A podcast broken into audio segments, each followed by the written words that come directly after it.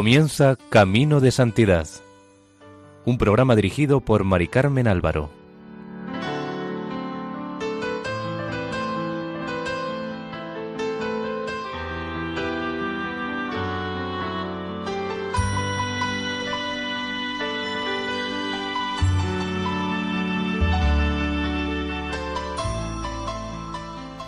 Nuestra cordial bienvenida al programa Camino de Santidad, elaborado por el equipo de Radio María en Castellón, Nuestra Señora del Lledó.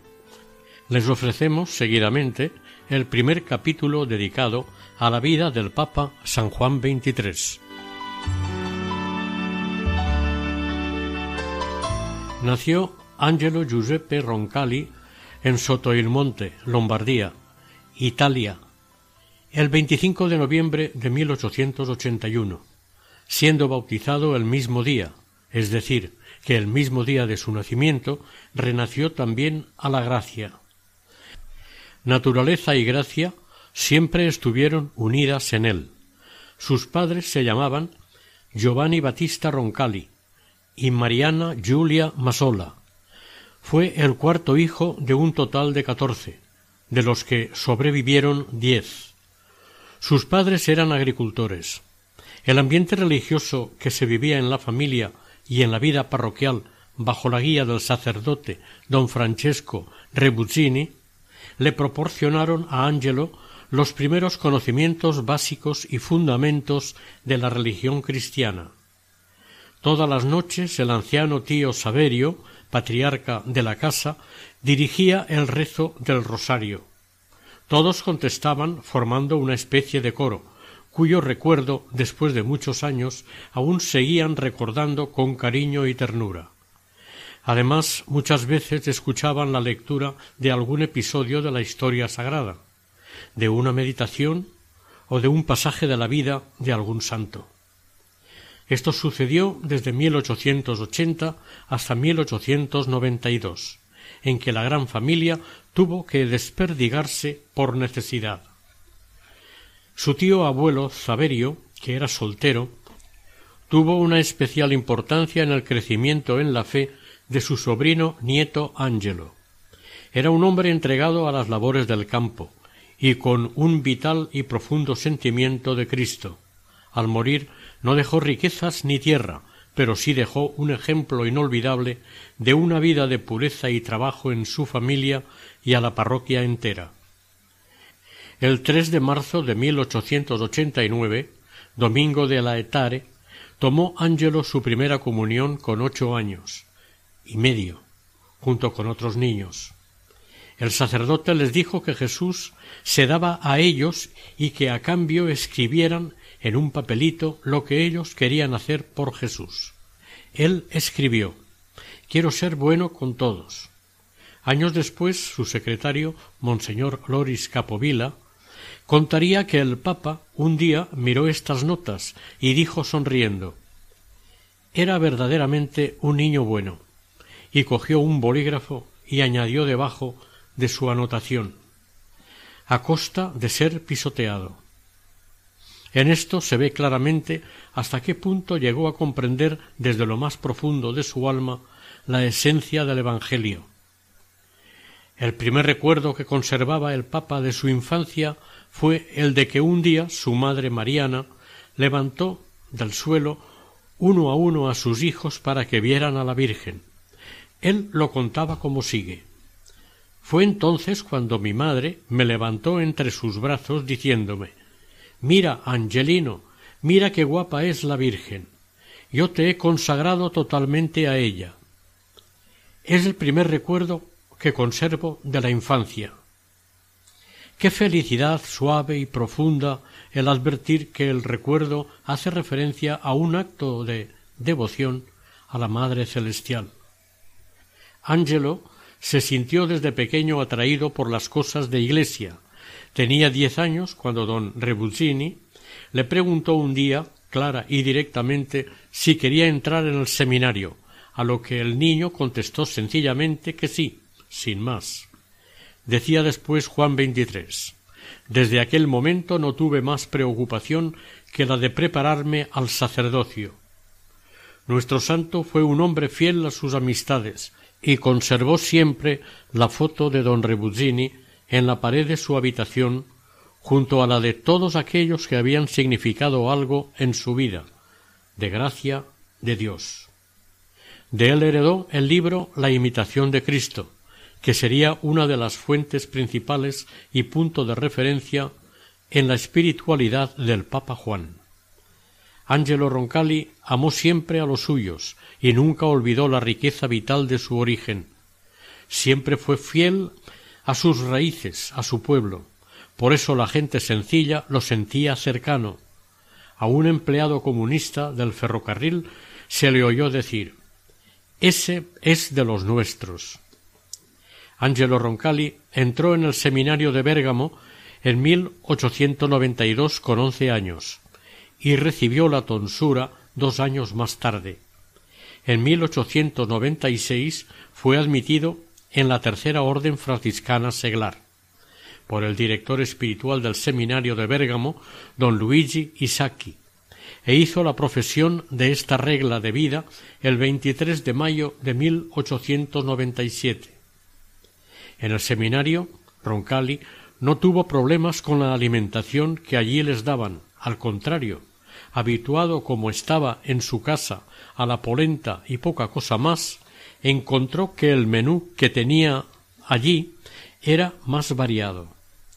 Había crecido entre fatigas y renuncias, y con el cambio ganó creciendo más robusto. En 1895, a los catorce años, comenzó su diario por recomendación de su director espiritual, el canónigo Luigi Isacchi. Cuando éste murió, su sucesor no parecía tener tanto interés en que siguiera con sus anotaciones espirituales, por lo que dejó de escribirlas, pero a los dieciséis sintió necesidad y continuó.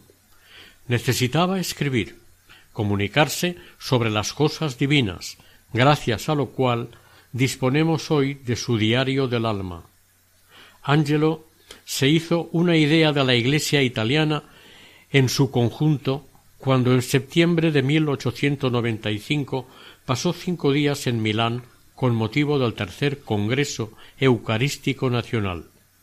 Allí vio por primera vez a Andrea Ferrari, arzobispo de Milán, su metropolitano y más tarde su guía espiritual. Las obligaciones semanales en el seminario incluían confesión y comunión. El hecho de ir a misa cada día y recibir la comunión sólo una vez a la semana era una reliquia del influjo jansenista. Pío X abrió el camino a la comunión diaria diez años más tarde. Nuestro santo ayunaba los viernes y sábados, días en que además hacía algo de penitencia. Don Rebuzzini murió de repente, la tarde del 24 de septiembre de 1898, mientras se preparaba para la misa. Angelo lo encontró tendido en el suelo. Se le partió el corazón. Se había estado preparando durante los setenta y tres años de su vida para aquella hora. Si también mi muerte fuera así, escribió Angelo a sus dieciséis años. Dos días después esbozaba una oración aludiendo a Juan catorce dieciocho. Dios mío, no nos dejes huérfanos. Y finalmente, si se me fue mi padre, Jesús queda siempre aquí y abre sus brazos para consolarme. El 6 de marzo de 1898, con diecisiete años, tras echarse él mismo en cara algunas faltas como la holgazanería o el poco control de su lengua charlatana, escribió en su diario Tengo que actuar de tal modo que Jesús pueda decirme también a mí lo que le dijo a Santa Teresa. Yo me llamo Jesús de Teresa. Pero para eso es preciso que yo sea un ángelo de Jesús. En el retiro que realizó en diciembre de 1898, su director espiritual, el padre redentorista Francisco Pittocci, le dio un lema como conclusión de aquel primer encuentro para que se lo repitiera a sí mismo con calma pero con frecuencia Dios lo es todo, yo no soy nada. Lema que escribiría en su diario. La frase era conocida, pero quedó fuertemente grabada en Ángelo por venir de quien venía, un hombre que la vivía y arrastraba con su ejemplo. Fue, dijo él mismo, como la llave mágica que abrió delante de mis ojos un horizonte nuevo, inexplorado, lleno de misterio y fascinación espiritual. A este lema permaneció fiel desde aquel momento hasta su muerte. Francesco Pitocci le decía que era fundamental ocuparse del alma, pero sin olvidar el cuerpo, ya que somos criaturas de Dios. Por aquella época tuvo una experiencia personal crucial de Dios. Descubrió que éste es padre y madre. El cura de Soto y Monte, sucesor de don Rebuccini, don Ignacio Balsecchi le invitó a ir a Roma para el año santo en la peregrinación del 12 al 19 de septiembre de 1900. Fue la primera vez que vio Roma y al Papa León XIII. Fueron unos días muy intensos. Los anticlericales, aprovechando el año santo, intensificaron su campaña contra el Papa, pero a Angelo Aquella visita le sirvió para reflexionar sobre el Papa a la luz de San Gregorio Magno. Dijo Ante esta gran figura yo siento un renovado afecto por el Papa, el gran León XIII, contra el que se han lanzado estos días los más graves, malignos y diabólicos insultos. A la vuelta de Roma se detuvo en Asís y en Loreto. El 20 de septiembre recibió la comunión a las dos de la tarde y volcó su alma en una larga y profundamente emotiva plegaria. Pero las penosas circunstancias del tiempo que se estaba viviendo cambiaron la peregrinación en amargura. A su regreso de Loreto le esperaban buenas noticias. Su obispo, Monseñor Guindani, le invitaba a examinarse para solicitar una beca para estudiar en Roma. Salió bien del examen y fue admitido en el Pontificio Seminario Romano. Allí se encontró muy bien acogido por la dirección del seminario y se hizo amigo para el resto de su vida del rector Monseñor Vicencio Bugarini. En una carta a sus padres les contó cómo, en su primer domingo en Roma, recibió personalmente la bendición papal en San Pedro. Pero tuvo buen cuidado de no guardarse el gozo solo para él. Decía En aquel momento solemne y conmovedor pensé en todos vosotros, en todos los familiares, bienhechores y amigos, el venerable buen anciano os abrazó con su bendición a todos. Con veintiún años, el 11 de abril de 1903, fue ordenado subdiácono en San Juan de Letrán. El angelismo que había profesado en el seminario de Bérgamo quedaba atrás. En vez de suprimir su vida emocional, ahora se trataba de unirla al amor de Dios dijo sobre ello No dejaré que mi cabeza vague a la deriva, ni que me amarguen los difíciles momentos de mi vida. Esto no significa negar que existen los sentidos y los impulsos de la naturaleza.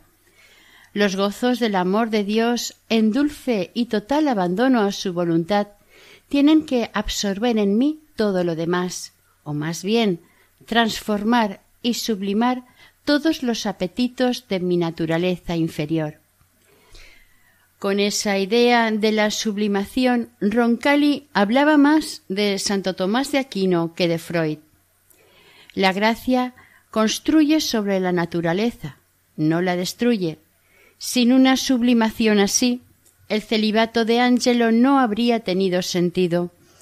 Lo había comprendido a los veintiún años sus siguientes sesenta años deben mirarse desde esta perspectiva. De 1901 a 1902 tuvo que interrumpir su formación para hacer el servicio militar. Roncalli tuvo que pagar, como era habitual entonces, mil liras para reducir dicho servicio a un año. El ambiente del cuartel era vulgar, rudo, pero trató de verlo con indulgencia, con paciencia y sobre todo con amor, sin tomarse las cosas en serio, dando el buen ejemplo de una alegría limpia y ofreciendo mucha amistad. El servicio militar fue para él una experiencia decisiva. En el cuartel sufrió por la ruptura entre muchos de sus compañeros y la Iglesia, por la dificultad por comunicar aquellas convicciones cristianas que él sentía como algo casi connatural. Fue una experiencia que marcó toda su vida y muy hondamente su actuación como papa dirá entonces jamás tuve dudas de fe, pero hay algo que me atormenta.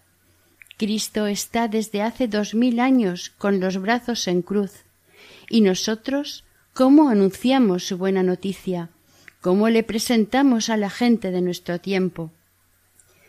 Cuatro días después de licenciarse de la mili, hizo una rápida visita a su familia en Sotoilmonte, y desde allí escribió una carta el 19 de noviembre a Monseñor Bugarini, en la que le decía Al volver al seminario nada llevaré de nuevo, sigo siendo todavía yo, el pobre clérigo de antes, con mis defectos y miserias, pero llevaré conmigo, si al Señor le place bendecirme, un deseo más ardiente de trabajar en mi perfeccionamiento intelectual y moral, y creo que un espíritu más ordenado y maduro para mi edificación personal, con miras a que se forme en mí el sacerdote que el buen Dios quiere y la Santa Iglesia espera.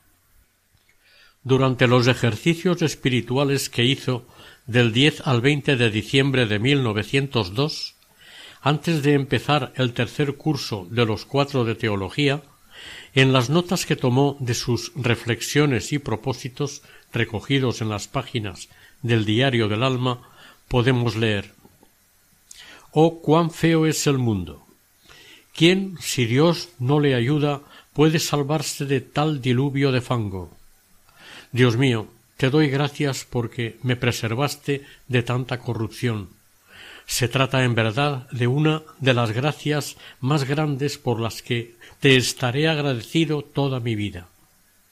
El joven Roncalli intuye en el seminario lo que luego en sus años de madurez vivirá y comunicará con alegría. Intuye que seguir a Jesús, vivir el Evangelio, querer ser santo, cada uno lo ha de hacer a su aire, según su modo de ser, y añade sin excluir otros caminos, el más propio del Evangelio es el de la sencilla humanidad, el de la mansedumbre y el de la amabilidad, el del buen humor y la cortesía. La cortesía es la flor de la caridad. Dirá de Papa cuando le reprochen recibir a supuestos enemigos de la Iglesia. Angelo Roncalli deseaba terminar sus cuatro años de teología para ser ordenado sacerdote y ser cura de pueblo, de cualquier pueblecito de su diócesis. No aspiraba a más, se sentía muy arraigado a su tierra y muy unido a su familia. Le gustaban la filosofía y las ciencias sagradas, pero su preferida era la historia. Cuando le tocó leer los Anales Ecclesiastici del cardenal César Baronio, se enamoró de la historia. Este había escrito doce volúmenes que seguían una cronología sobre la historia de la Iglesia que no pudo terminar, quedándose en el año 1198. Los anales son una forma breve de escritos históricos que toman nota de los hechos por orden según habían ido aconteciendo, año por año, y Roncalli pensó en enriquecer la historiografía eclesiástica con una obra suya. Siete años después publicó, como primera contribución a la historia de este historiógrafo, que tanto le fascinó entonces una importante monografía sobre dicho cardenal César Baronio. Era un reconocimiento al autor de los anales, que tanto había influido en su formación cultural y también como una especie de obsequio al personaje histórico que más tarde le sugerirá su lema episcopal Obediencia et Pax. El 13 de junio de 1903, Angelo Roncalli se doctoró en teología ante un tribunal del que formaba parte Eugenio Pacelli, futuro Papa Pío XII. El 10 de agosto de 1904, con casi veintitrés años, gracias a una dispensa, ya que aún no tenía la edad canónica, fue ordenado presbítero en Roma por Monseñor Giuseppe Cepetelli, en la iglesia de Santa María in Monte Santo, en la piazza del Popolo de Roma. Sus padres y familiares no pudieron asistir por falta de recursos económicos. Al día siguiente su querido vicerrector, le llevó a San Pedro para celebrar allí su primera misa. El quince de agosto, fiesta de la Asunción de la Virgen, celebró misa en Sotoilmonte. Después de la proclamación del Evangelio, Ángelo subió al púlpito para pronunciar su primera homilía. Terminó conmovido al ver llorar de emoción a sus padres y hermanos. Aquel joven sacerdote tenía una gran ilusión, ser un buen párroco de pueblo, como el padre Rebusini. Pero los planes de Dios eran otros. En 1905 fue nombrado secretario del obispo de Bérgamo, don Giacomo Radini Tadeschi, un pastor que tenía un fuerte compromiso con los desamparados y que fue como un padre para él. El joven Roncalli se fue sin terminar sus estudios, y el 9 de abril llegaron a Bérgamo. Pero antes pasaron por Milán para visitar la tumba de San Carlos Borromeo, seguida de una triple peregrinación a Francia. Allí visitaron Lourdes, Ars y Paré-le-Monial, donde Santa Margarita María de Alacoque había recibido la visita del corazón de Jesús. Fue una experiencia espiritual inolvidable con las gentes y las cosas de Francia, justo al comienzo de tan importante cambio de vida. En 1906 fue nombrado profesor de historia y patrología en el seminario de Bérgamo, donde daba clases tres días a la semana. Allí comenzaron sus años inolvidables. Fue contento, pues su destino tenía el aliciente de estar más cerca de su gran familia, y aprovechó bien la circunstancia, yendo siempre que podía a ver a sus padres y hermanos. Estuvo desempeñando estas funciones hasta la muerte de su obispo, Monseñor Radini Tedeschi, en 1914. El obispo salesiano, Monseñor Giovanni Marchesi, coadjutor de Río Negro, Amazonas, antiguo alumno suyo, recuerda que en el seminario, al comenzar la clase, se ponía de rodillas sobre los escalones de la cátedra y todo recogido recitaba lentamente el Acciones y el Ave María. Era para nosotros una llamada y una lección. Nos recogía y nos mantenía atentos y silenciosos durante toda la clase. En Bérgamo, don Ángelo también solía realizar actividades personales, escuchando confesiones, haciendo sustituciones a sacerdotes, celebrando misa en algunas iglesias, visitando enfermos, enseñando el domingo el catecismo a los niños de San Michele del Pozo Bianco y acudiendo a Sotoilmonte a bautizar o casar a alguien de su numerosa familia.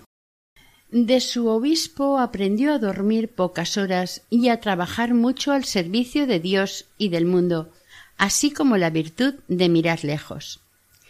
Escribió en sus notas de los ejercicios espirituales de 1908 a los veintiséis años. Qué hermoso es trabajar incansablemente, padecer en silencio las pequeñas amarguras de la jornada, sin descomponerse nunca, y conservar siempre fresco y vivo el deseo de padecer más y más, para cooperar cada vez mejor al verdadero bien de la diócesis, para complacer al buen Maestro Jesucristo. Del 1 al 3 de junio de 1908, Roncalli pasó tres días con el obispo Bonomelli en Cremona. Bonomelli aspiraba ya en 1908 a un concilio ecuménico. Decía, quizá un gran concilio ecuménico que pasara revista rápidamente con libertad y publicidad a los grandes problemas de la vida religiosa atraería la atención del mundo hacia la Iglesia, estimularía la fe y abriría nuevos caminos de cara al futuro. Cincuenta años después, Roncalli haría suya esta idea en términos casi idénticos. El 3 de noviembre de 1909, Monseñor Radini Tedeschi fundó una congregación diocesana conocida como Sacerdotes del Sagrado Corazón, calcado sobre el modelo de los oblatos fundados por San Carlos Borromeo. Don Angelo pensó en ingresar enseguida en el nuevo instituto. Esto no significaba nuevas obligaciones, sino, como él diría más tarde, un acicate nuevo y constante para perseverar en mis anteriores propósitos para la propia santificación. A San Carlos Borromeo, arzobispo de Milán, y al beato Gregorio Barbarigo, obispo de Bérgamo y luego de Padua en el siglo XVII, a quien él proclamó santo en 1960 sin necesidad de milagros, los consideraba como modelos en su trabajo perseverante por la reforma de la Iglesia tras el concilio de Trento. Para él, Trento será el gran concilio para la reforma de la Iglesia y un acontecimiento importantísimo en la revitalización de la vida cristiana. Debemos aclarar que don Angelo abordará el análisis de Trento desde la perspectiva de la auténtica renovación, es decir, en la fidelidad a la esencia del mensaje cristiano. Esta lección bien asimilada sería puesta en práctica muchos años después. El 22 de agosto de 1914 fallecía en Bérgamo Monseñor Radini Tedeschi. Le sucedió Monseñor Luigi María Marelli. El 28 de julio de 1914 estalló la Primera Guerra Mundial. En esta don Angelo ejerció primero como sargento médico y más tarde como capellán militar. El 10 de diciembre el oficial Roncalli fue desmovilizado. Tenía treinta y siete años. El 11 de noviembre de 1918 terminó esta guerra con un terrible balance de aproximadamente diez millones de muertos y veinte millones de heridos. El 16 de mayo de 1918 escribía don Roncalli en su agenda Debo repetir el convencimiento al que he llegado. El mundo es mucho más malo, pero también mucho más bueno de lo que nos pensamos, y nuestra tarea sacerdotal, más que desperdiciar largas horas en continuos lloriqueos y recriminaciones que no conducen a nada, consiste en trabajar y recoger el bien donde quiera que se encuentra, y a la luz incontaminada de los principios elevarlo y multiplicarlo. ¿Acaso con esto digo algo malo?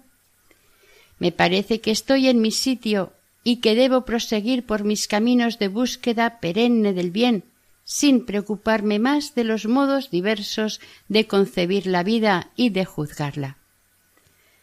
De vuelta a sus tareas en Bérgamo, comenzó a dar conferencias sobre temas religiosos y culturales en la casa del pueblo.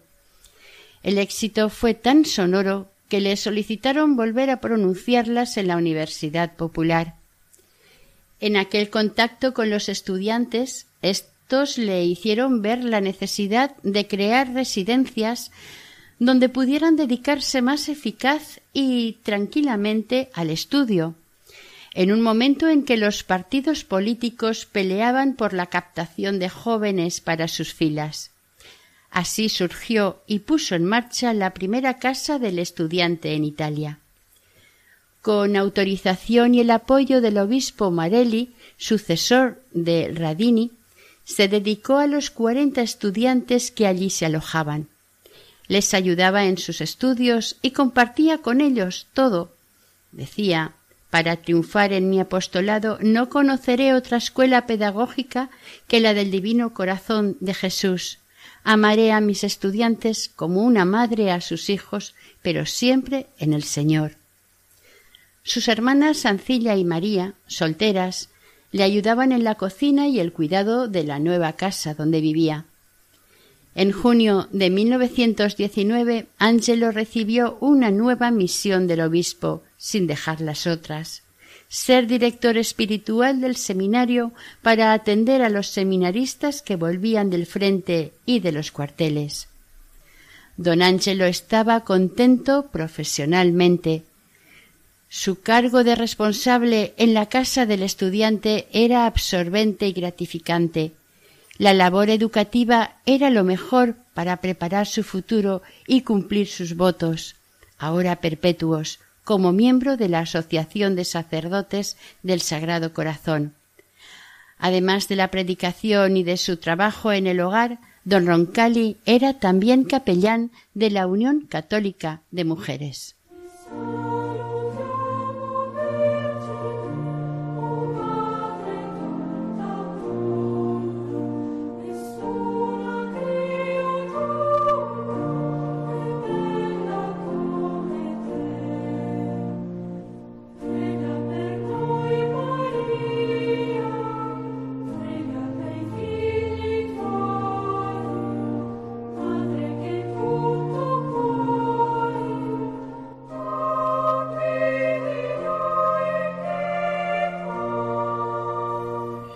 En septiembre de 1920 fue elegido para dirigir la palabra en el sexto Congreso Eucarístico Nacional que tenía que celebrarse en Bérgamo. Su tema fue la Eucaristía y Nuestra Señora. El discurso fue un éxito clamoroso y puede ser considerado como un ejemplo de la Mariología de Roncalli y como un comentario a los signos de los tiempos, tal como se presentaban en 1920. Recitó el Ave Verum Corpus y desarrolló su explicación diciendo que si Jesús ha nacido de María y la Eucaristía es su cuerpo y sangre, se ve ahí la íntima conexión entre Nuestra Señora y la Eucaristía. Roncalli permaneció tranquilo durante y después del discurso, cuando el público le aplaudió puesto en pie. Lo que había dicho era una invitación a la esperanza. Además, contó la historia del dominico polaco San Jacinto, que llevó la Eucaristía a lo largo de muchos kilómetros para salvarla de las hordas tártaras. Pero la estatua de la Virgen, que también quería salvar, era muy pesada para él, y la confió a sus feligreses. Todos juntos llegaron sanos y salvos a Croacia. Desde ahora se le podía asegurar con certeza una brillante carrera, lo que inevitablemente llevaría consigo salir de Bérgamo. La intervención que don Angelo había tenido en la organización del Congreso Eucarístico, su ponencia y la biografía sobre su anterior obispo, Monseñor Radini Tadeschi, llamaron muy positivamente la atención del Papa Benedicto XV, quien lo quería en Roma. En diciembre de 1920 lo nombró presidente del Consejo Central de la obra de la propagación de la fe, cargo en el que permaneció desde 1920 hasta 1924. La obra estimulaba el espíritu misionero de los católicos y recogía dinero para las misiones, en 1921, además, lo nombró prelado doméstico de su santidad. El 2 de febrero de 1921 murió su gran amigo y maestro espiritual Monseñor Ferrari, cardenal de Milán, gran defensor de los pobres. Con este fallecimiento y el de Monseñor Radini Tadeschi, en 1914, Angelo quedaba huérfano más adelante tendría muchos directores espirituales, pero ya no serían como estas figuras paternales, modelos de obispos. El 22 de enero de 1922 murió el Papa Benedicto XV. El cónclave que eligió a Aquiles Ratti, quien elegiría el nombre de Pío XI, fue el más largo y encarnizado del siglo. El primer comentario de don Angelo que se tiene noticia sobre Pío XI lo hizo en una carta dirigida a un amigo suyo que trabajaba en la Nunciatura de Madrid. Decía El nuevo Papa está bien. Lo vi en una larga audiencia hace unos días. Tuvo la amabilidad de tratarme con la confianza propia de un buen amigo de Monseñor Radino Tadeschi. Con todo, me pongo lo menos posible a su alcance y me entran escalofríos cada vez que tengo que cruzar los corredores vaticanos. Por aquellas fechas hizo amistad con Giovanni Battista Montini, futuro Pablo VI. Montini acababa de llegar de Polonia y ahora estaba en la Secretaría de Estado. Tenía veintisiete años y Roncalli cuarenta y dos. A Montini le habían encargado hacer un informe para el cardenal Pisardo, jefe de la sección italiana, sobre la salud espiritual y la condición moral de la juventud. Para poder llevar a cabo dicho informe, se hizo capellán de estudiantes en la universidad. Este ambiente, mucho más culto que el que había conocido Roncalli hasta ahora, era totalmente antifascista. Montini presintió en Roncalli un alma gemela lo buscó y le invitó a hablar a los estudiantes. Fue el primer contacto entre ambos. Durante las tres décadas siguientes estrecharían su amistad. En un principio, el nuevo Papa no cambió nada en la labor de Roncalli en la obra pontificia de la propagación de la fe. A Pío XI le preocupaba, como a su predecesor, que las misiones prosperasen y Monseñor Roncalli era todo un éxito en la obra de la propagación de la fe. Consiguió que la colecta de cuatrocientas mil liras recogidas en 1920 pasaran a más de un millón en 1922. El Papa quiso hacer llegar a todos los misioneros el convencimiento de que la Iglesia debía dejar de apoyarse sobre fundamentos importados y establecerse como Iglesia local llevada por sacerdotes del país, gobernada por obispos indígenas.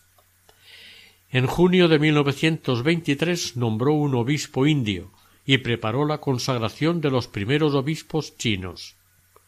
Envió como delegado apostólico a Pekín a un hombre activo, Celso Constantini, quien extendió entre los misioneros la consigna de que ya había llegado a China el día del episcopado autóctono.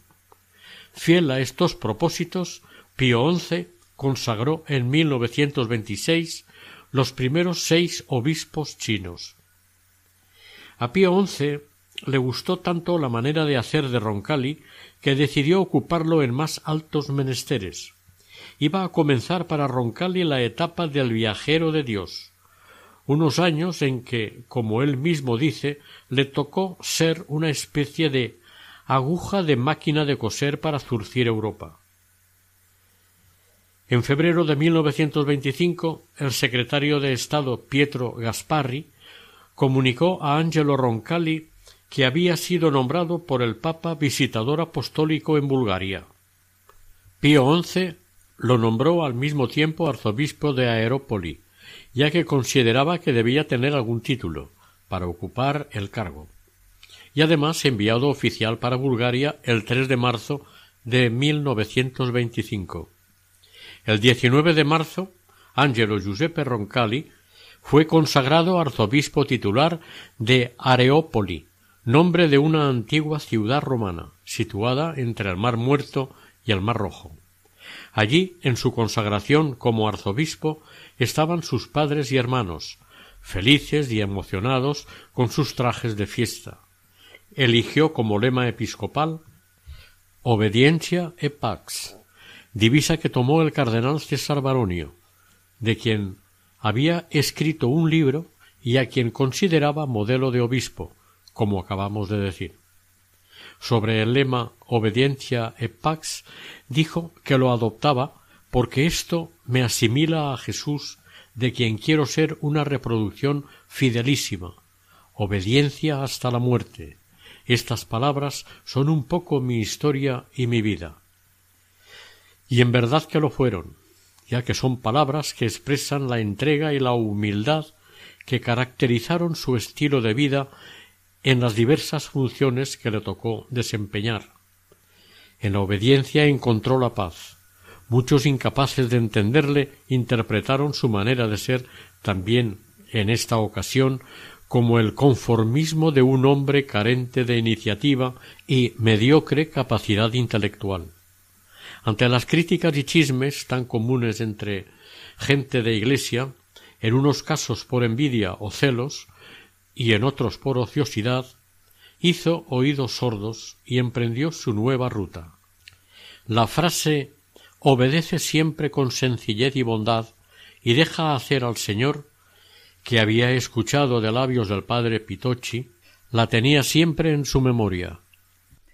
Don Lambert Baudouin de la Orden de San Benito, que era entonces profesor de Teología Fundamental en San Anselmo, en Roma, solía mantener que Roncalli había sido relegado de su puesto de profesor en el Laterano, antes de ser destinado a Bulgaria por ser sospechoso de modernismo. Aunque en sólo cinco meses de enseñanza no parece que pudiera dar motivo. También dijeron que si fue por el sermón que Roncalli pronunció sobre Radini Tedeschi el 1 de septiembre de 1924, en el que se manifestaba defensor del PPI, Partido Popular Italiano, partido que la Iglesia había dejado de apoyar. Eso sí que era suficiente para enviarlo exiliado a Bulgaria, donde no provocaría ningún conflicto. Pero al parecer no fueron ninguno de esos dos los motivos, sino que fue Monseñor Tisserant, bibliotecario vaticano, que había estado en Sofía unos años antes buscando manuscritos y libros raros, quien sugirió que se mandase a un enviado para descubrir las necesidades de la pequeña minoría católica de rito eslavo. Por consiguiente, la misión de Roncalli en Bulgaria se podía interpretar en sentido positivo, ecuménica, diplomática y pastoral.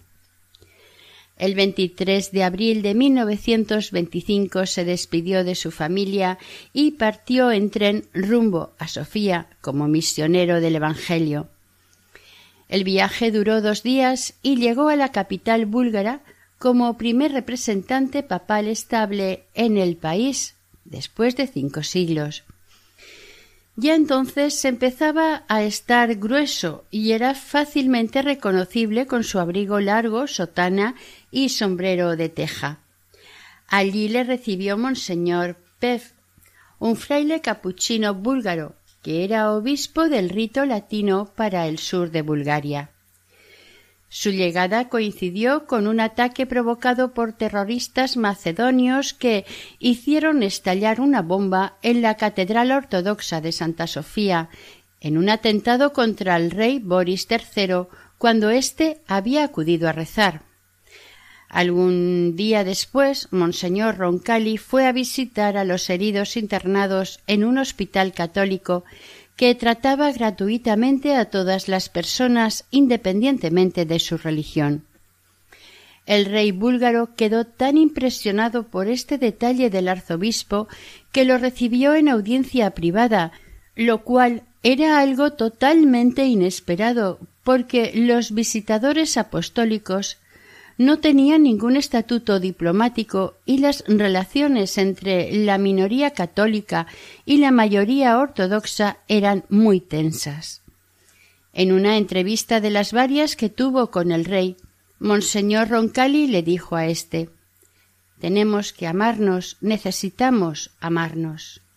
Hechos como este allanarían las relaciones con la Iglesia búlgara. Empezó a visitar una a una las parroquias católicas, sirviéndose de un sacerdote como intérprete. Conoció la pobreza de los aldeanos. Dijo al respecto Cuando pienso que vosotros en Roma no sabéis qué discurrir para el triunfo espectacular del corpus, mientras aquí falta el aceite de las lámparas en chozas utilizadas como capillas, el corazón se me encoge.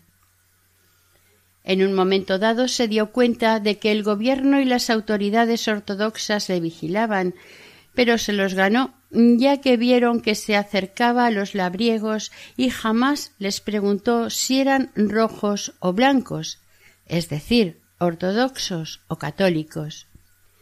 Los aldeanos empezaron a llamarle Diado, el buen padre, realizó su labor apostólica visitando las comunidades católicas y estableciendo relaciones de respeto y estima con otras comunidades cristianas, en especial con la Iglesia ortodoxa. En Bulgaria cumplió sus cincuenta y tres años, se encontraba en plena forma. La simpática bondad de Monseñor Roncalli conectó perfectamente con los búlgaros, uno de los pueblos más hospitalarios de Europa. El rey Boris III, que lo apreciaba mucho, sin embargo, le jugó una mala pasada. En 1930 se casó con la princesa católica Juana de Saboya, con el compromiso firmado de que los hijos serían bautizados y educados en la religión católica, cosa que luego incumplió el matrimonio, bautizando y educando a sus hijos en la religión ortodoxa. Esto sentó muy mal en Roma, donde se enfadaron y calificaron a Monseñor Roncalli cuando menos de ingenuo y amenazaron con excomulgar a la reina. Pero a pesar de todo, su labor fue tan fructífera que se le designó delegado apostólico para Bulgaria el 16 de octubre de 1931. El modo de ser y de pensar del cardenal Mercier arzobispo de Malinas, en Bélgica, influyó mucho en Roncalli y siguiendo el pensamiento del benedictino Lambert Baudouin, descubrió su vocación ecuménica. Se interesó especialmente por la Iglesia ortodoxa y pronto se dio cuenta de que el único camino para acercarse a ellos era a través de la primacía del amor. La influencia de esas ideas de Mercier y de Baudouin fue determinante a partir de aquellos años en Bulgaria, Turquía, Grecia y después en su pontificado. Allí donde muchos veían sólo herejes y cismáticos, Angelo Roncalli verá ante todo hermanos. Mucho tiempo después diría de él el teólogo Yves María Congar. Este fue el secreto de la personalidad del Papa Juan, amaba más a las personas que al poder.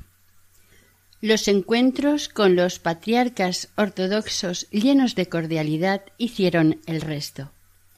La primacía del amor iba tomando cuerpo en él. Los prejuicios que Roma tenía sobre las iglesias de Oriente caían uno tras otro cuando tenían lugar los encuentros. El futuro Papa buscó siempre lo que une evitando lo que separa. El cardenal Suenens, quien había tratado con Angelo Roncalli, cuando éste era delegado apostólico en los Balcanes, diría Si Roncalli llega a papa, habrá un concilio. Y no se equivocó. Nuestro santo tenía sus propias reglas aprendidas con la experiencia que iba adquiriendo. La regla fundamental era que no se puede empezar a dialogar con condenas. La amistad en Cristo era su punto de partida, junto con la capacidad de escuchar y aprender. Monseñor Roncalli asistió aquel año con toda libertad al sínodo de la Iglesia ortodoxa, hecho que no gustó nada en Roma. Los de la curia del Vaticano quisieron saber, a modo de reproche, qué pensaba él de lo que estaba haciendo. En una carta a su amigo Gustavo Testa, a quien él mismo luego creó cardenal, le decía Por favor, dime, Gustavo, ¿qué hice de malo? Ellos son obispos como nosotros, son sacerdotes como nosotros, sus sacramentos son tan válidos como los nuestros, creen en un solo Dios como creemos nosotros, veneran a la Madre de Dios como nosotros, y si la ley de los Evangelios me manda amar a mi enemigo, ¿acaso no puedo amar también a estos hermanos míos? Después de esto, no debe sorprendernos que invitara a los ortodoxos al Concilio Vaticano II. Al fin y al cabo, no hizo sino continuar lo que ya había empezado en Bulgaria. El 19 de mayo comenzó a visitar las parroquias católicas de rito oriental eslavo. Los uniatas, perseguidos por los ortodoxos y mal vistos por los católicos, estaban por las montañas huyendo de los turcos, y hasta allí llegó Monseñor Roncalli, acompañado de un sacerdote intérprete. En el terremoto que azotó Bulgaria el 14 de abril de 1928, Angelo Roncalli acudió a las zonas más afectadas, que son las montañas, pero lo hizo sin fotógrafos a su lado. Él fue los ojos y el corazón del Papa. Pío XI le envió ayuda y así pudo organizar comedores para los afectados. Sus paisanos bergamescos se volcaron con alimentos, ropa y dinero. Distribuyó una cantidad también para la reconstrucción de las iglesias ortodoxas, pues como decía, además de las iglesias católicas, es bueno levantar las ortodoxas, porque ambas son casas de Dios se preocupó de gente abandonada y nunca les olvidó. En 1949 escribiría al obispo Curtez. Todavía conservo una colección de fotos de aquellos hermosos parajes campesinos y las miro cuando quiero descansar un rato. Créame, cuando recuerdo a aquellas personas tan queridas, me emociono y se me saltan las lágrimas. Para que todos los grupos de cristianos pudieran mantenerse unidos hacía falta mucho tacto. Además, en Sofía había que tener en cuenta la sensibilidad francesa, pues había franceses de congregaciones religiosas como asuncionistas, paules, de la Salle y capuchinos. También la misión de Monseñor Roncalli era proporcionar al Vaticano un informe de primera mano acerca de las necesidades de los católicos y no una fría estadística.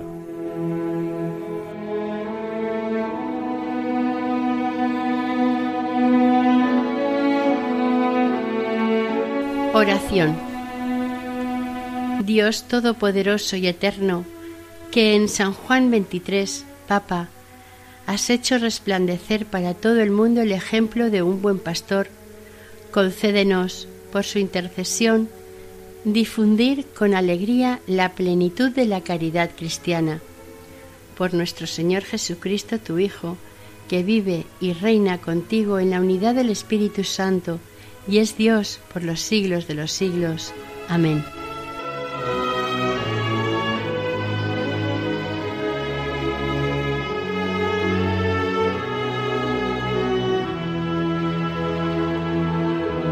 Finalizamos aquí el capítulo primero dedicado a la vida del Papa San Juan XXIII, dentro del programa Camino de Santidad, un programa realizado por el equipo de Radio María en Castellón, Nuestra Señora del Lledó. Deseamos que el Señor y la Virgen nos bendigan.